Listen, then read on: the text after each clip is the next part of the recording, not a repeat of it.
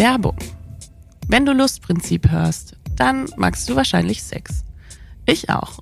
Und ich mag Cheeks, eine Plattform für feministische Pornografie und sexuelle Bildung. Cheeks ist ein Streamingdienst auf Abo-Basis für einen neuen, selbstverständlichen Umgang mit deiner Sexualität. In der Cheeks Academy kannst du in regelmäßigen Live-Workshops direkt von SexpertInnen lernen, wie du mit deiner Lust und Intimität noch besser umgehen kannst. Außerdem hast du bei Cheeks unbegrenzten Zugang zu garantiert fair produzierter feministischer Pornografie. Das alles bekommst du ab 9,90 Euro im Monat, wenn du dich für ein Jahresabo entscheidest, also für 118 Euro im Jahr oder für 14,90 in der monatlich kündbaren Version. Klingt es gut? Dann habe ich da was für dich. Mit dem Code LUST7, LVST 7 als Zahl, kannst du das Cheeks Jahresabo heute als Neukundin ganz unverbindlich 14 Tage lang kostenlos testen und jederzeit während oder nach der Probezeit kündigen. Geh dafür jetzt auf getcheeks.com, das ist G-E-T-C-H-E-E-X.com mit dem Code LUST7. Ihr findet den Code, meinen Direktlink und weitere Infos zu Cheeks auch in den Show Notes.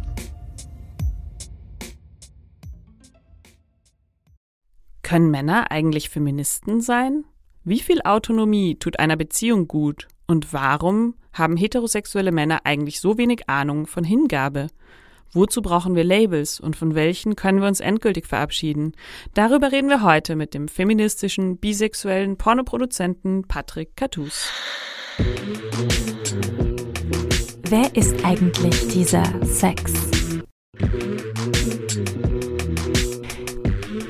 Wow, präsentiert Lustprinzip.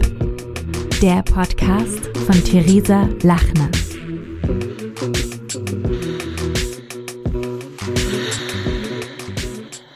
Hallo Patrick.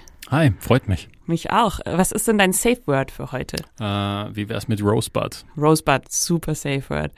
Patrick, wir beide arbeiten schon sehr lange in derselben Branche, die sehr, sehr klein ist. Das ist die feministische Pornobranche. Ich als Journalistin und du als Produzent.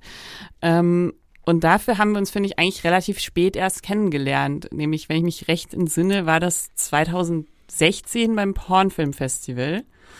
Ähm, und wir haben dann auch festgestellt, dass wir beide irgendwie so, so dieses absichtliche Networken so ein bisschen hassen.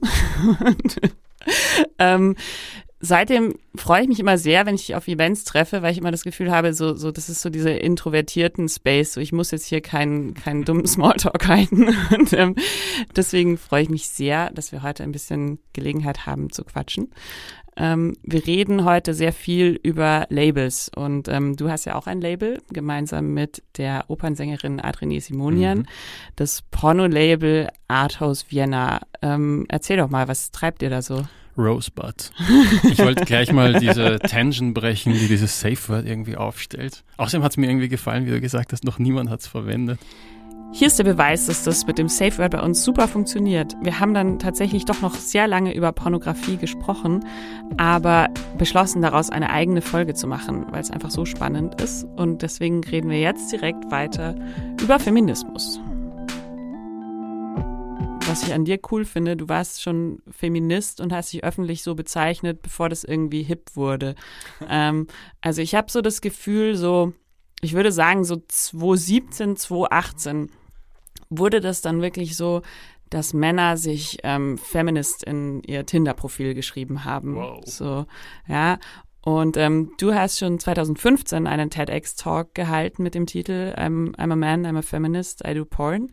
Was ist denn jetzt aus heutiger Sicht ähm, das Label davon, das für dich am problematischsten ist, wo du am meisten Shit dafür bekommst? Fuck, da war ich ja echt früh dran, wenn deine deine Einschätzung stimmt. Ja. Ich habe aber gar nicht so mitgekriegt, dass das so hip geworden ist. Ich meine, ich habe auch ähm, nach 2015 zum Tindern aufgehört.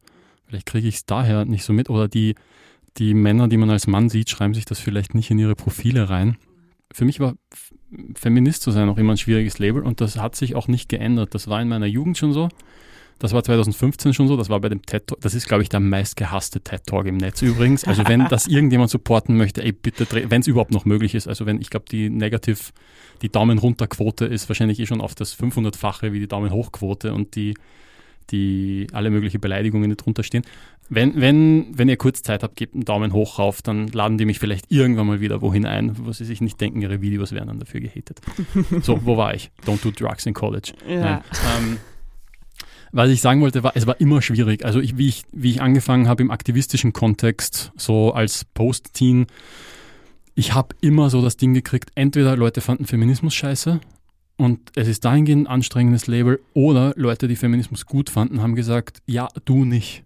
Also wenn man sagt, was, was machst du hier? Also was, was willst du hier überhaupt? Du bist eigentlich eher ein Gegner, wenn, du, wenn sie akzeptieren, dass man für dieselbe Sache ist, dann bist du halt bestenfalls irgendwie so ein Komplize oder halt so ein Dude, der an seinem, an seinem an dem Ast sitzt, an dem er sägt, also so wie so ein Double Agent mehr oder weniger, ja, so ein geheimer, so ein Schläfer unter den Männern, der, der das System zum Beispiel. Aber, aber man, man, ich habe mich daran gewöhnt, irgendwie nie so wirklich dazuzugehören. Und ich habe mich auch daran gewöhnt, in einer Zeit, wo ich das Gefühl hatte, ja, wo, wo äh, Staatschefs ja, äh, der, der größten Länder sich öffentlich zu Feminismus bekennen und auch Männer, ähm, immer noch daran gewöhnt, dass die anderen Stimmen eigentlich immer noch saulaut sind. Ja? Also dann, dann kriege ich halt, da kann ich äh, Trudeau-Speeches mir anschauen und am nächsten Tag, bam, Weißartikel mit äh, Männer, die sich als Feministen bezeichnen, sind eh alle Arschlöcher. Insgesamt. Oder äh, weißt du, was ich meine? Das ist immer ein Gespräch, also dieser Zweifel am,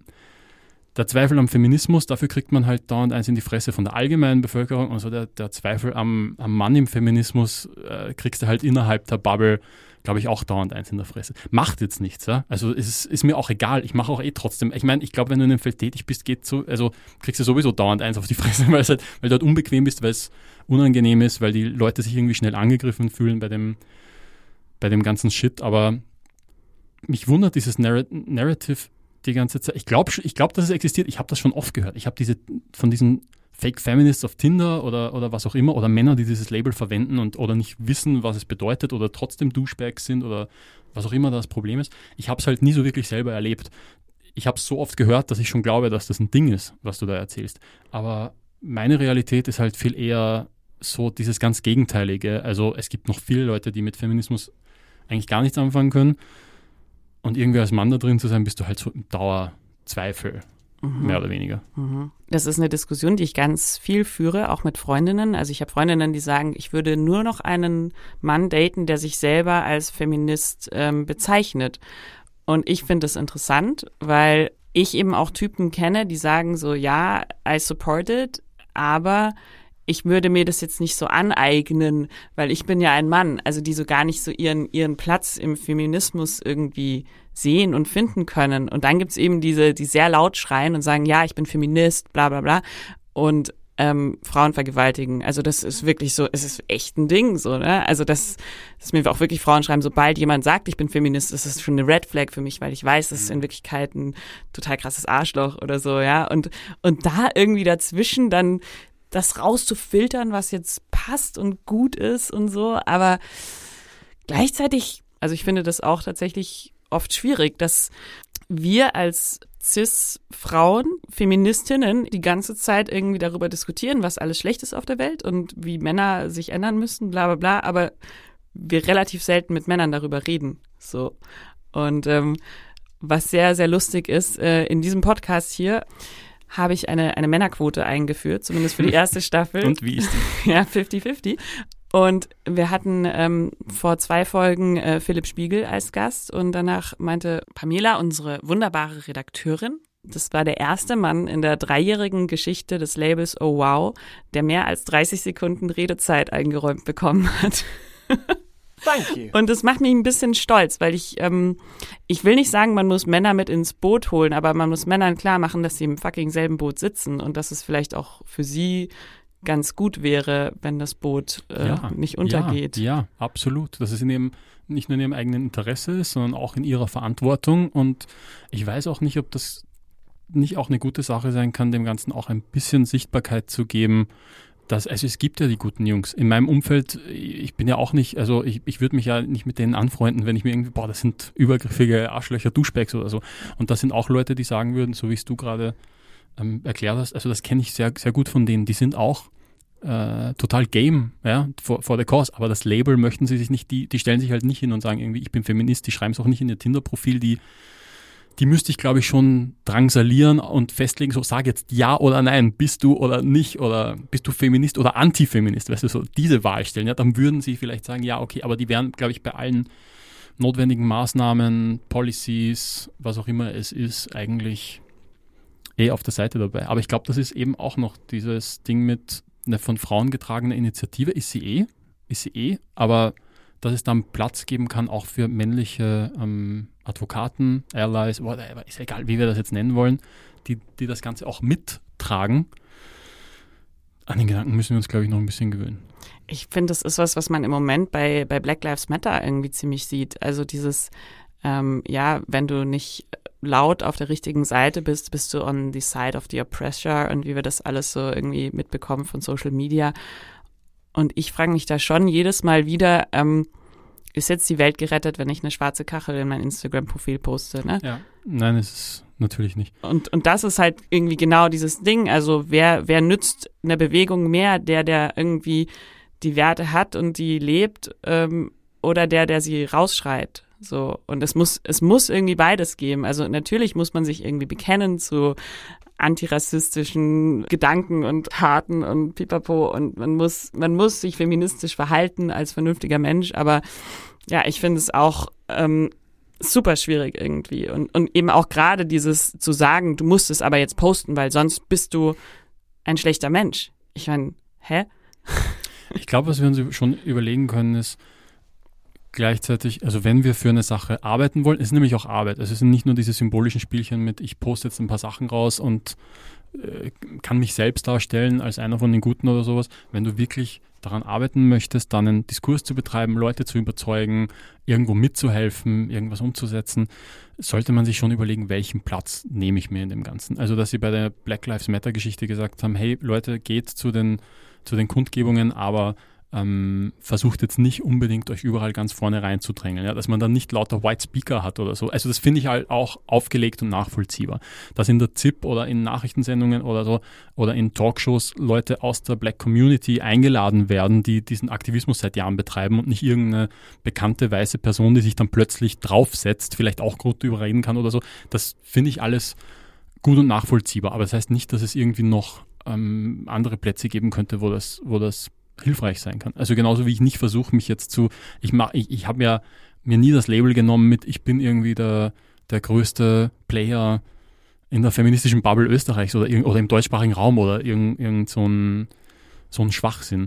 Ich meistens, wenn ich darüber spreche, versuche ich eigentlich nur Themen zu übersetzen, also nicht so eine Themenführerschaft zu übernehmen, sondern zu übersetzen für Leute, Themen aus der Bubble, ich meine jetzt Bubble gar nicht so negativ, aber wo man halt so dieses Fachsprech oder dieses spezifische Sprech intersektional, whatever, diese Begriffe, die nicht jeder gleich kennt und die du mal liest, POC von mir aus wäre es halt so POC. POC steht für People of Color oder Person of Color.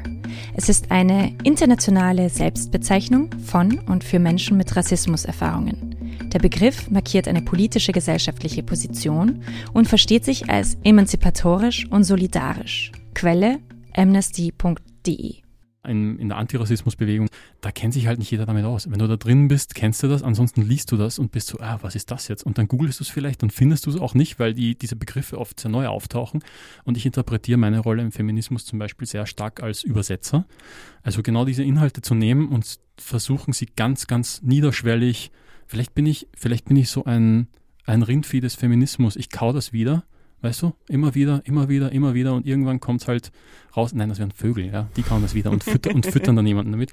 Als, mhm. als leicht, leichter verdauliche Masse irgendwie so raus. Und das bedeutet für mich jetzt nicht, dass man da eine Kritik entschärft. Für mich bedeutet es einfach nur, dass man es in eine Sprache übersetzt, die, die für andere Leute verständlich ist, die nicht die ganze Zeit sich eh schon damit beschäftigen. Ja? Also ich produziere weniger gern Content, wo mir Leute, die eh schon dafür sind, auf die Schultern klopfen dafür, wow, das ist radical, ja, das musste mal gesagt werden und ja, yeah, diese große, endlich sagt mal jemand, weißt du, so diese ganzen Wutreden irgendwie da draußen, sondern ich versuche halt lieber so Leute zu überzeugen, die, die ähm, nicht Swingvoters wären, aber die, die Potential Allies wären, die selber nur noch gar nicht wissen.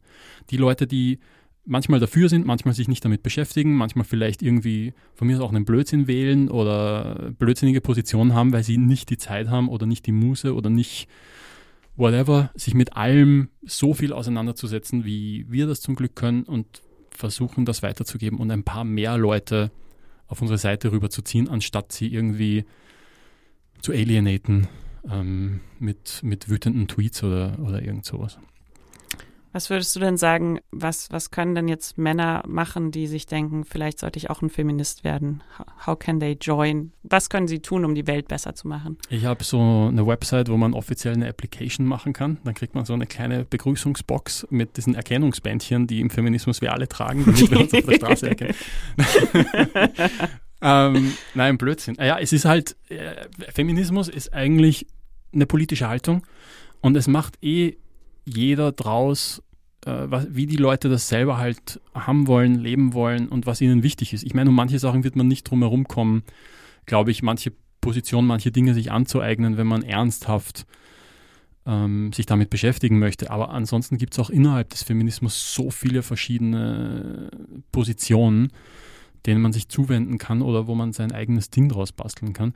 Also in erster Linie ist es eine Reise, man lernt Feminismus kennen, so wie man sich selber kennenlernt. Also es ist ein Hinterfragen seiner selbst, seines Lebens, seines Aufwachsens, seiner Handlungen, also eigentlich sich, ein sich selbst in Zweifel zielen, überlegen, warum gibt es welche Probleme, warum passiert mir irgendetwas.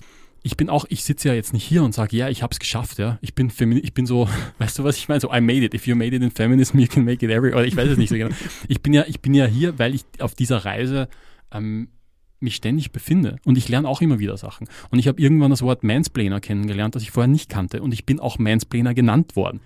Mansplaining bezeichnet herablassende Erklärungen eines Mannes, der fälschlicherweise davon ausgeht, er wisse mehr über den Gesprächsgegenstand als die meist weibliche Person, mit der er spricht. Quelle Wikipedia.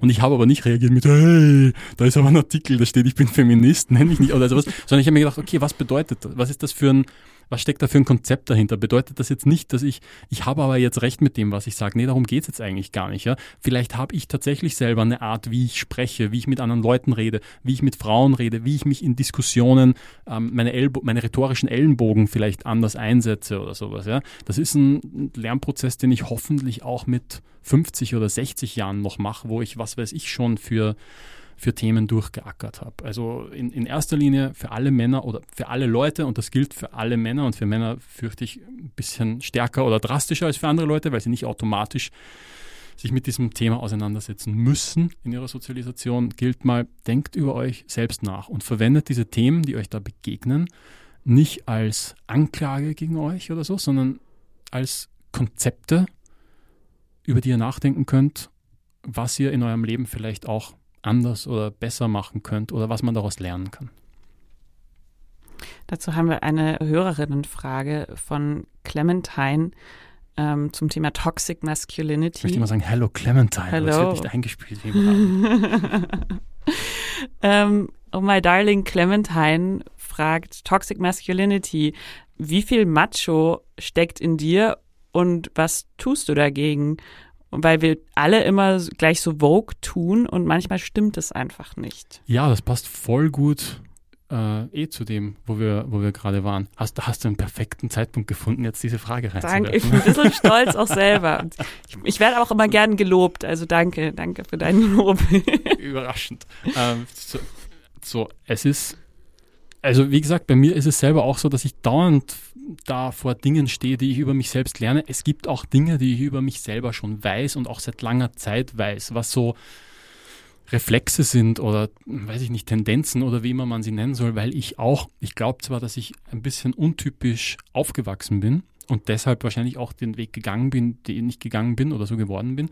Ich weiß auch, dass ich so ein bisschen allgemein anders drauf bin als die meisten Straight Guys, was einfach schon daran liegt, dass ich kein Straight Guy bin, glaube ich. Aber ich bin trotzdem männlich sozialisiert ähm, und habe trotzdem viele dieser Dinge in mir. Ich habe auch ein, äh, weiß ich nicht, ein Beispiel. Was mir auch passiert ist, so, wie nenne ich das jetzt? So Testosteronreflexe, weißt du, so dieses, ähm, ich lasse mich jetzt nicht woraus bullien, bei irgendjemandem und ich muss jetzt darauf bestehen, dass ich, was weiß ich, was das ist, irgend so ein Macho-Dude oder sowas, der in mir dann aber auch so, so den Reflex so eines Alpha-Behaviors hervorruft, was eigentlich total problematisch, unnötig und bescheuert ist, weil du kannst einfach so Leuten einfach aus dem Weg gehen, äh, anstatt dir zu denken. Also das sind halt so, so klein. Und ich möchte halt nicht in einen Barfight oder irgend sowas, aber auf einmal stellt sich halt so irgendwie eine, eine unbewusste Reaktion um, da jetzt irgendwie sich so wie so ein, wie so ein wütender Stier zu schnauben oder, oder irgend sowas. Ich meine, das sind halt Dinge, die ich, die ich durchdenke und mein Handeln daran anpasse und meine Reaktionen daran anpasse, ja, weshalb ich nicht jetzt irgendwie drunk in Barfight oder mit Leuten rumplöbele am, am Gürtel oder sowas, wenn irgendjemand jetzt blöd kommt oder wenn ich mir einbilde, jemand kommt blöd, das ist wahrscheinlich meistens die, die richtige Beschreibung dafür, was den Männern da in der Regel passiert. Aber ich merke einfach immer noch, dass diese Reflexe da sind und dass sie tief sitzen. Und dann ist immer so dieses, was man so in der Therapie lernt, du kannst ja den Reflex haben, aber musst du reagieren? Ja, genau. Also man lernt sich selber kennen und man lernt mit sich selber zu arbeiten und manche, manche Dinge wird man vielleicht auch nicht ganz an sich selbst ändern können, aber man wird einen anderen Umgang mit sich selbst lernen, möglicherweise. Du hast es gerade selber schon gesagt, du bist kein straight Guy. Darf ich dich das fragen, was dein Label in Sachen sexuelle Orientierung, Identität ist? Ja, das frage ich mich auch die ganze Zeit. Mhm. Also ich glaube, ich bin in meinem ganzen Leben immer so ein bisschen hin und her gesprungen. Ich weiß nicht, ob ich, ich kann mich mit bei ganz gut anfreunden. Ich kann mich mit so, aber da weiß ich jetzt, muss ich jetzt, glaube ich, in meinen äh, kleinen Sexduden reinschauen, mit dem ganzen Pansexuell oder was immer da drin ist oder sowas. Aber ähm, ich meine, auch dank bei Erasure, haha, ähm, musste ich mich ja nie so sehr mit diesen Labels auseinandersetzen, weil mich ja eh niemand haben wollte oder weil mich alle immer anders haben wollten. Also bist du mal irgendwie, wie soll man sagen, ein bisschen more gorgeous unterwegs, kriegst du halt ähm, die ganze Homophobie und die Beschimpfungen und so angedrohtes Gay-Bashing und was weiß ich was. Oder bist du mit einem Typen unterwegs zum Beispiel, bist du dann ähm, irgendwie in der Community und äh, bist halt mit einer Frau zusammen oder so, bist du eh sowieso ein Hetero. Also du wirst ja eh immer weggeschoben oder angeeignet. Ja. Es haben auch mich Leute schon, ich werde auch für schwul gehalten oft oder sowas und passt auch. Es halt, stimmt eh teilweise. Also auch. Halt, auch, ja genau. Also stört mich oder für hetero gehalten zu werden, aber dadurch durch dieses mögliche Passing, das man dann glaube ich auch hat, sowohl im einen als auch im anderen und manchmal ähm, wird man halt dann auch auf die Gegenseite geschoben, muss man, musste ich mich glaube ich nie so dezidiert mit dem Label auseinandersetzen, dass ich jetzt so sage, so jeher, das ist meine Identität, das ist meine Farbe in der Regenbogenflagge oder sowas. Und zum Teil hat es wahrscheinlich wirklich auch mit der Negative Side von By Erasure zu tun.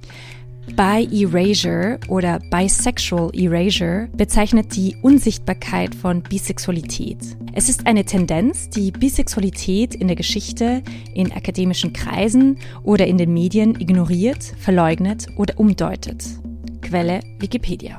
Dass, glaube ich, die Community da auch nicht immer so viel Verständnis für unseresgleichen hatte. Also du bist ja halt auch innerhalb der Community entweder so ein Gay, der noch nicht ganz rausgekommen ist, also so ein closeted straight Guy oder so, oder du bist eh straight, aber gerade halt Tust verführbar halt so. oder irgend sowas, mhm. ja, oder so ein, so ein Shit. Ich glaube, das ist das, was ich im Zweifelsfall bekommen habe. Also ich habe lang, glaube ich, an meiner eigenen Bisexualität so ein bisschen gezweifelt, weil ich mir dachte, ähm, der Prozentsatz an Frauen, mit denen ich was hatte, ist einfach noch nicht hoch genug, um wirklich mich adäquat bisexuell zu qualifizieren. Ja, man muss eine Quote erreichen, sonst zählt das.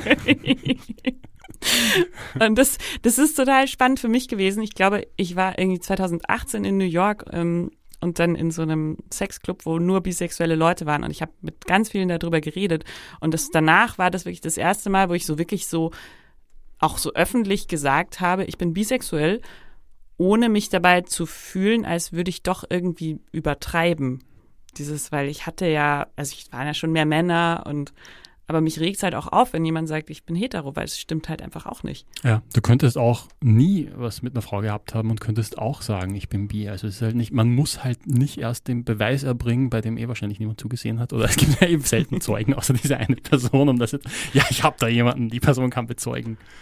Ja, aber trotzdem ist es, also wenn ich was mit Frauen habe, ähm, dann auch oft so, ja, aber was bist du denn jetzt? So, also dieses, dass man sich so positionieren muss, dann auch da wiederum. Ja, das ist so anstrengend. Voll. Es ist sehr anstrengend. Ich frage auch selber, glaube ich, die meisten Leute auch grundsätzlich nicht nach diesen Labels, weil entweder sie, sie erwähnen es eh selber, aber ich habe ich hab zum Beispiel ähm, zwei, Freund, zwei enge Freundinnen, die waren quasi, also die haben immer straight gelebt und auf einmal sind sie zusammengekommen, haben sich verliebt, sind immer, sind schon seit Ewigkeiten zusammen. Ich habe die nie gefragt, ey, seid ihr jetzt lesbisch? Ich meine, ich gehe halt davon aus, dass es möglicherweise so sein könnte. Möglicherweise ist es auch nicht so. Möglicherweise sind sie bei. Möglicherweise hat sich das, wie sie selber darüber nachgedacht haben, auch verändert mit der Zeit. Vielleicht verändert sich es auch wieder, weil, weiß ich nicht, vielleicht sind sie auf einer Reise darauf, ihre Identität zu festzulegen, vielleicht auch nicht, vielleicht wollen sie es auch nicht festlegen, was weiß ich. Es ist für mich auch nicht wichtig für den Bezug, den ich zu den Leuten habe.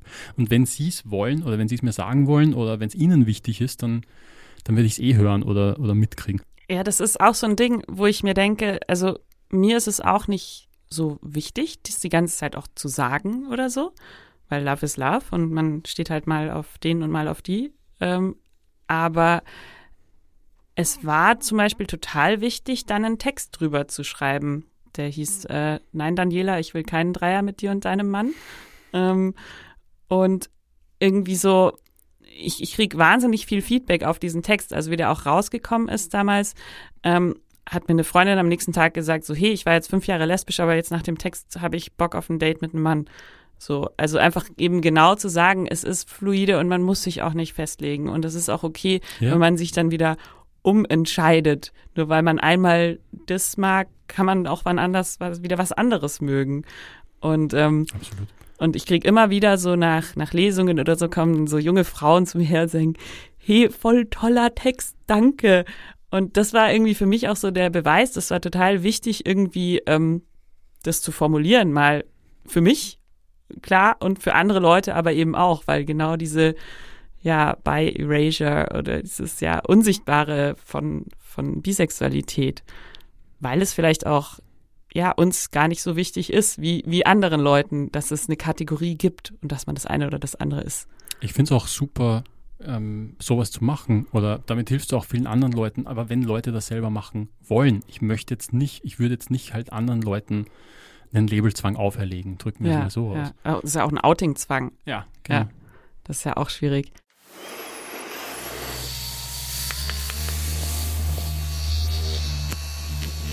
Die heutige Folge wird gesponsert von Fun Factory. Was man sich aus feministischer Perspektive ruhig auch mal fragen könnte, ist, Warum gibt es eigentlich so viele Sextoys für Frauen und so wenige für Männer? Man hat ja oft das Gefühl, bei Frauen ist das schon so richtig hip und angekommen, dass man sich einen Vibrator daheim in die Schublade legt. Wenn Typen ein Sextoy haben, wird es oft immer noch so ein bisschen komisch empfunden. Dagegen geht Fun Factory, wie ich finde, hervorragend an mit dem Manta. Das ist ein Toy, das den Penis so umfasst und zum Vibrieren bringt. Das ist cool beim Blowjob, aber auch beim partnerschaftlichen penetrativen Geschlechtsverkehr, weil dadurch eben der Penis vibriert und so für alle Beteiligten mehr Spaß macht. Man kann es natürlich auch bei der Selbstbefriedigung einsetzen. Das Teil hat so Rillen, in denen sich das Gleitgel einerseits gut verteilt ist, es andererseits aber auch leichter sauber zu bekommen als so klassische, ich nenne es mal Taschenmuschis, die man so kennt. Und ähm, es sieht einfach auch noch super gut aus. Und jeder Typ, den ich kenne, der das ausprobiert hat, ich bin ja, ich habe ja keinen Penis, deswegen kann ich da nur Drittmeinungen zitieren, ist super begeistert von Manta. Deswegen gönnt euch Manta von Fun Factory mit dem Code Lustprinzip20 20% günstiger als normal. Und jetzt geht's weiter mit Patrick. Ähm, ich weiß noch, wie wir uns das erste Mal getroffen haben. Boah, du erinnerst dich aber gut an Gespräche, wenn du da jetzt einhaken kannst. Ja, ja, ja, kann ich. Ähm, wir haben uns das erste Mal getroffen und haben irgendwie so gequatscht und das war wirklich so ein Moment, wenn was so, wenn was so hängen bleibt, was jemand sagt und ähm, darüber habe ich irgendwie total viel nachgedacht. Du hast damals irgendwie gemeint, keine Ahnung mehr den Kontext, ähm, wenn du heterosexuellen Männern eins gerne über Sex beibringen würdest, dann ist das Hingabe. Kannst du dich daran erinnern, dass du das gesagt hast? Ich, ich kann mich nicht daran erinnern, aber es klingt voll super. Es klingt total smart, so ja. Ich würde jetzt interessieren, ähm, wie, wie würdest du das tun? Wie würdest du heterosexuellen Männern Hingabe beibringen? Ich habe übrigens immer total Angst, wenn ich zitiert werde, weil ich mich selten an Dinge erinnere. Ich rede so viel und merke mir so wenig von dem eigenen Zeug, dass ich labere. Mhm. Ähm, ich finde, ich habe vor unserem Gespräch, weil wir davor schon mal äh, im Vorfeld darüber geredet haben, dass Hingabe ein gutes Thema sein könnte, einfach mal nachgesehen im Duden, was da zur Hingabe überhaupt drinnen steht. Und im Duden steht unter Hingabe einfach eine sehr starke leidenschaftliche Zuwendung oder ein Eifer zu einer Arbeit, zu einer Tätigkeit. Und dann steht irgendwo bei der zweiten, dritten Bedeutung hin sexuelle Hingabe der Frau. Ich weiß nicht, wieso es dem Duden so wichtig war, der Frau dazu zu schreiben, ja? aber sexuelle Hingabe des Mannes gibt es offensichtlich. Oder nicht, nicht in der Form, also das ist ganz, so ganz klar gegendert, ja, das ist Duden 2020. Also wow. das war in der Online-Version. Ich nehme jetzt mal nicht an, dass die da ähm, das nicht so schnell nachprinten konnten, was da seit den 60er Jahren irgendwie noch, noch, noch drinnen steht oder so. Ich glaube, dass, ich dass das Bände spricht. Ich glaube, dass Männer sehr, sehr große Probleme mit Hingabe haben. Mit Hingabe im Sinne von sich hingeben. Also das bedeutet ja auch sich fallen lassen. Das würde bedeuten, Kontrolle aufzugeben das würde bedeuten, gewissermaßen auch seine Autonomie zu riskieren. Man, man gibt sich in die Hände von jemand anderem, man lässt zu, dass etwas mit einem selbst passiert. Man lässt zu, dass jemand anderen Kontrolle oder Macht hat. Das wäre bei Straight dann noch dazu eine Frau. Das klingt dann noch sehr viel mehr bedrohlicher. Ähm, ich glaube, dass uns das sehr, sehr früh aberzogen wird. Jungs aberzogen wird. Also sehr früh vermittelt wird, Du musst in Control sein, du musst in Charge sein. Das beginnt schon damit, wenn du verprügelt wirst. Also das ist ja offensichtlich eine, eine Situation, die, glaube ich, allen Jungs irgendwie passiert. Das wird auch, glaube ich, irgendwie so als diese Boys will be Boys Culture akzeptiert. Die Jungs prügeln sich halt irgendwie. Und ich stand da halt nicht so drauf, komischerweise als Kind. Und zwischenzeitlich waren meine Eltern auch ein bisschen verzweifelt, was sie dagegen eigentlich so machen sollen. Und irgendwann ist meiner Mutter tatsächlich ein mehr oder weniger, ja, werde ich halt oder ja, weiß ich nicht, schlag halt zurück oder irgendwie so ausgekommen. Und ich kann mich noch erinnern, wie mich das als Kind schockiert hat. Wie hilflos sich das angefühlt hat, wie scheiße sich das angefühlt hat, dann quasi schließlich tatsächlich allein damit zu sein, weil in dem Moment wünschst du dir jetzt eigentlich nur Trost von jemandem für das, was dir irgendwie so passiert ist. Und dass das auch bei mir, ich hatte auch immer das Problem, ja, es ist jetzt ein nicht, nicht ein ernsthaftes Problem meistens in meinem Leben. Ich war immer schon sehr groß. Ich wurde immer schon so für so zwei, drei Jahre älter gehalten. Ich hatte insofern auch immer ältere, größere Jungs, die sich irgendwie prügeln wollten, gegen die ich auch angefangen habe, mich aufzulehnen. Oder auch gegen Gruppen mich aufzulehnen. Oder auch in, in, du lernst in aussichtslosen Situationen Kämpfe zu verlieren, was bedeutet, du lernst einfach nur richtig auf die Fresse zu kriegen. Und das meine ich jetzt im physischen Sinne. Und das, was du da mit dir selber machst, um dich zu zwingen, durch so Situationen durchzugehen, das ist ein beinharter, fieser Kampf darum, sich zu weigern, diese Kontrolle aufgeben zu wollen. Weil du könntest in Situationen ausweichen. Du müsstest dich halt dem unterwerfen, dass das eine gefährliche Situation ist, die du nicht haben möchtest und Umstände. Du, du musst halt auf den Raum verzichten. Du musst halt darauf verzichten, dass du etwas vielleicht nicht kannst.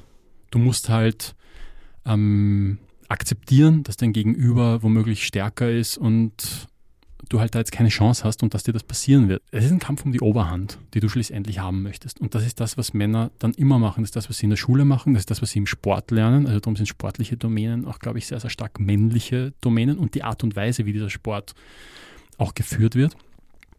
Ähm, das ist im Berufsleben so. Ich glaube, unsere Wirtschaft und die Politik basiert zu sehr großen Teilen auf dieser Art der, der, männlichen Kultur. Also die Frauen, die in der Politik groß werden, müssen ja immer so ein bisschen versuchen, ähm, Männer nachzuspielen. Bei Hillary Clinton beim Wahlkampf gegen Trump hat das Wahlkampfteam ja ein Konzept ausgearbeitet, wie sie mehr oder weniger versuchen können, ihre Weiblichkeit zu verstecken oder nicht zu thematisieren. Also das bedeutet jetzt sowohl auch optisch, wie klingt sie seriöser, sprich eine Oktav, Oktav ist vielleicht zu viel, aber sprich mal um, einiges tiefer. Ja, tiefe Stimmen werden in unserer Gesellschaft als seriöser wahrgenommen und diese ganzen Geschichten. Also Frauen in der Politik, in der Wirtschaft müssen eigentlich ein bisschen versuchen, Männer zu spielen. Ich glaube jetzt gar nicht an so die typischen männlichen Eigenschaften und weiblichen Eigenschaften, aber damit werden halt Dinge assoziiert, die Frauen dann versuchen nachzuspielen. Und auch eben diese Ellbogen zu lernen, wo man sich auch fragen könnte, wollen wir diese Art der Kultur überhaupt erleben oder, oder haben? Und im Privaten, finde ich, macht das für die individuellen Männer selbst die größten Probleme, weil wenn sie Beziehungen haben wollen, wenn sie Familie haben wollen, wenn sie Kinder haben wollen, fehlt ihnen ein, ein ganz großer Aspekt von so zwischenmenschlichem Leben und Erleben, von eigenen Emotionen. Von, das ist ein ganzes Spektrum der menschlichen Existenz, das, den, dass sie sich da selber vorenthalten. Ich glaube, dem kann man sich schon noch annähern, egal wie alt man ist. Ich frage mich manchmal, wie viel davon man tatsächlich noch zurückgehen kann, wenn man so Jahre und Jahrzehnte hinter sich hat, die man sich verschiedene Dinge abgewöhnt hat. Ich glaube, dass das auch der Grund dafür ist, wieso so viele Männer immer die, die Showrunner sind, auch wenn es zum Sex kommt. Also so ein Mann in einer sexuellen Situation, da mu ich muss halt aktiv sein. Ja? Man muss die ganze Zeit was machen. Es wäre, also wenn du jetzt so da liegst und einfach mal nichts machst, was, da löst du dich, glaube ich, auf. Ja? Oder ich, ich, ich weiß nicht, was die, was die Gefahr an der Geschichte ist. Es ist auch ein zweischneidiges Schwert, weil ich glaube, dass diese Erwartungen auch an Männer herangetragen wird. Also ich glaube, dass Frauen auch in Beziehungen zum Beispiel darunter leiden, unter diesen, diesem Autonomiewahn der Männer, die, die sich immer die, die sich immer entziehenden Männer auch aus der Beziehung. Also man sieht auch zum Beispiel, was Commitment, Hingabe ist ja auch Commitment. Ja? Wir leben sowieso in einer Zeit, da will niemand mehr Commitment. Also das ist ja alles neuer Zeitartikel, Beziehungsform sowieso gerade erfunden worden, aber alles viel spannender. Aber äh, ich sehe das auch in meinem Umfeld bei, bei vielen Beziehungen, auch jahrelangen Beziehungen, dass da immer so ein Spielchen ist mit die Frau, die immer so ein bisschen zerren muss an dem Jungen, der immer davonlaufen möchte. Der muss nämlich jetzt mit den Jungs fortgehen, irgendwie koksen und erst am nächsten Tag, sie hat keine Ahnung, wie lange jetzt weg ist, irgendwie zwei nachmittags erst wieder auftauchen, hin und wieder, um demonstrativ seine Autonomie zu beweisen. Ja. Und das führt ja auch dazu, ich meine, stell dir vor, dir läuft dein Partner, deine Partnerin irgendwie dauernd so symbolisch, muss immer symbolisch ausdrücken, hey, ich bin ein eigenständiger Mensch, ich bin nicht von dir abhängig, eigentlich bin ich so ein Single in dieser Beziehung.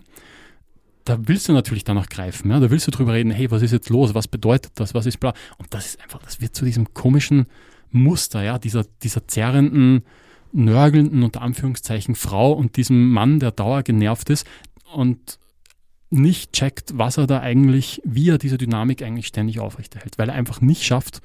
Ich glaube, dass viele Männer massive Schwierigkeiten damit haben, überhaupt Beziehungen zu führen. Sie tun es, sie tun es manchmal jahrelang, manchmal werden daraus Ehen, manchmal werden sie Großeltern, aber so eine richtige Beziehung führen sie eigentlich gar nicht. Haben sie nie gelernt, lernen sie dann auch mit ihren Kindern nicht. Ja, ja, was soll man sagen? Ja, also stimmt. kenn ich, kenn ich, ja. Kennen wir alle, glaube ich. Jeanne im, daneben so ein bisschen nicken. Ja. Und nein, es ist ein bisschen traurig. Es ist ein Machtkampf. Ja? Es ist ein Kampf um Macht. Es ist Macht, die Männer für sich beanspruchen. Und es ist jetzt gar nicht mal so, das sind ja nicht alles Gorillas, die auf ihre Brust hauen und sagen, ja, ich bin jetzt so. Es ist eine sie machen, sie führen zwar dieses Verhalten, dass sie immer Oberhand, immer Oberwasser haben müssen, in Charge sein müssen, Kontrolle haben müssen und deinem, deinem Partner, deiner Partnerin quasi anzudrohen, ich kann ja weg sein, ja. Ich bin weg, ich mache jetzt allein Party, du weißt nicht, was dort passiert, was auch immer, auch wenn du so Sachen nur ganz sublim andeutest. Das ist ein Machtspiel, wo du die andere Person verunsicherst und dadurch immer ein bisschen mehr in Charge bleibst. Und das machen die ja nicht nur, weil sie Arschlöcher sein wollen. Das machen die ja aus einer Angst. Eigentlich ist dieser Verlust der Autonomie eine tiefsitzende Angst. Das ist ein, ein, ein Schiss einfach, den die haben. Die haben einfach Schiss vor diesen Beziehungen. Ich weiß nicht, ich weiß nicht genau warum sich aufzulösen mit einer anderen Person. Ich weiß nicht, ob so ein, man könnte wahrscheinlich in der psychoanalytischen Theorie da nach, nach Sachen finden, die da, die da drinstecken, die das ein bisschen erklären könnten. Also ich glaube, diese, das, was als Kastrationsangst bezeichnet wird, vergesst mal diesen Blödsinn mit, der sieht, eine Frau hat keinen Penis, der muss abgeschnitten worden sein, darum kann der mir abgeschnitten werden. Das sind ja nur Symbole. Das sind Symbole. Und wofür stehen die? Der Typ sieht, wow, die Frau ist in einer nachrangigen Position, die hat nicht diese Handlungsmacht. Ich will nicht, dass mir das passiert. Ergo, ich muss mich als männlich gerieren. Ich muss diese Autonomie betonen. Also, vielleicht so irgendwie. Ich meine, das hilft uns jetzt überhaupt nichts. Also ein bisschen eine verkopfte Herangehensweise. Ich finde es aber sehr spannend, dass du wirklich diesen Zusammenhang da so ziehst, so von, von allem zu allem. Was, was ist der Ausweg deiner Meinung nach? Für die heterosexuelle Männlichkeit? Ja, langsam anfangen, glaube ich. Also drüber nachdenken ist mal ganz gut. Äh, denken führt nicht immer ins Handeln und schon gar nicht ins Fühlen. Üben, Sachen ausprobieren, sich seinen Ängsten stellen, über Dinge reden. Ey, wie, welche Schwierigkeiten Männer oft haben, über ihre Probleme zu reden, über ihre Zweifel, über ihre Unsicherheiten. Weder mit ihren Buddies, weil da läuft eh ein Fußballspiel nebenbei oder sowas, da kann man auch mal nicht reden oder so. Ist auch angenehm. Ich finde das auch irgendwie gut auf eine Art oder sowas, aber auch und nicht mit ihren Partnerinnen oder mit ihren, ihren, ihren engsten Freunden. Ich habe ein Zitat dazu, was vielleicht ganz gut passt. Ähm, ist von Nils Pickard aus dem kürzlich erschienenen Buch Prinzessinnenjungs. Ähm, und er schreibt, die Frage danach, welche Privilegien Männer genießen und wie viel Macht sie haben, ist wichtig und sollte beantwortet werden. Sie beantwortet aber in keiner Weise die Frage danach, wie es ihnen geht, ob sie zufrieden sind, ob es genug Liebe in ihrem Leben gibt, ob sie mit Zuversicht in die Zukunft blicken. Ja, die Frage stellen sie sich wahrscheinlich selber auch gar nicht, leider. Ja, Das heißt, ein guter Anfang ist ähm, zu hinterfragen, ist es gerade cool so oder könnte es mir vielleicht besser gehen, wenn ich ein bisschen mehr Hingabe in mein Leben bringen würde. Ja, und das kann vielleicht auch mal das Einfachste sein, auch einfach anzufangen, drüber zu reden. Mit der Partnerin, wenn sie da ist, oder mit dem besten Kumpel. Und vielleicht mal versuchen, über den eigenen Schatten zu springen und nicht Schiss zu haben, dass man jetzt irgendwie vom Herrenhaus absinkt in, was weiß ich was, zu den, zu den Dienstmägden oder ins, was weiß ich, in, in der Scheune schlafen muss oder so, sondern dass man immer noch eine aufrechte Person in einer gleichberechtigten, gegenseitig respektvollen Beziehung mit der Person sein kann, auch wenn man sagen kann, boah, mir geht's echt scheiße, ich zweifle echt dran, ob ich das schaffe, damit weiß ich überhaupt nicht, was ich machen soll. Vielleicht respektiert einen das Gegenüber ja dafür auch mehr, wenn man ein bisschen Verletzlichkeit zeigen kann. Ja, das ist auch ein Door-Opener. Ja. Dein Gegenüber wird auch anfangen, darüber zu reden, viel eher, als wenn du Teflon, wenn du Super, Superman mit Teflon-Beschichtung irgendwie bist gegen. Was eh keiner von uns ist. Und deswegen können wir es jetzt eigentlich alle sein lassen, finde ich. Ja. Ja. Finde find ich ein gutes Schlusswort. Hast du noch was, wo du sagst, das, das muss die Welt noch wissen? Es ist echt heiß hier drin. Ich weiß, ich weiß. Wenn ich das gewusst hätte, wäre ich im Badeanzug gekommen. Ja, ja. Dann hätten wir ein anderes MeToo-Thema noch draus machen. Ja, okay. Sorry, stupid joke. We cut that. Famous last words bei Patrick Catus. Äh, ich versuche hier meine ASMR-Stimme auszupacken in diesem Stil. Schreib das auf meinem Grabstein. vielen, vielen Dank, Patrick. Schön, dass du gefreut. bei uns warst. Danke heute. für die Einladung. Sehr gerne.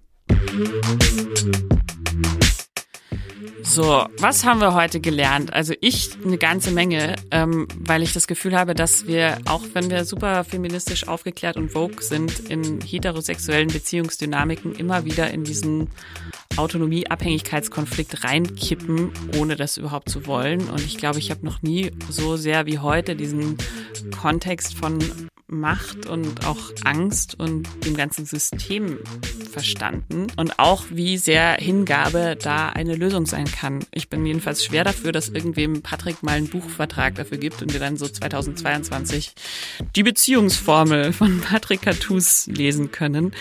Bis dahin empfehle ich euch ähm, den Podcast Philosophieren mit Hirn, erschienen bei Oh Wow, mit der wunderbaren Liz Hirn. Die hat auch eine Folge über Liebe und Macht gemacht. Außerdem danken wir nochmal Fun Factory für den wunderbaren Männervibrator Manta, den ihr mit Lustprinzip 20 als Code 20% günstiger bekommt. Ansonsten kennt ihr das Spiel. Wir freuen uns riesig, wenn ihr diese Folge weiterempfehlt. Vielleicht einem Mann in eurem Umfeld, der sich gerne mal ein bisschen distanziert. Abonniert uns, liked uns, gebt uns alle Sternchen dieser Welt. Ähm, wir freuen uns aufs Staffelfinale in zwei Wochen, ähm, wo wir das Thema Männlichkeit nochmal aus einer ganz anderen Perspektive anreißen werden, nämlich mit Linus Giese, der trans ist. Juhu. Juhu.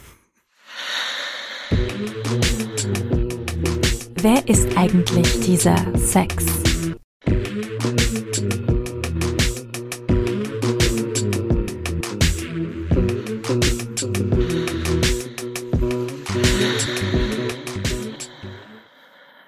Dieser Podcast wurde präsentiert von Oh, wow.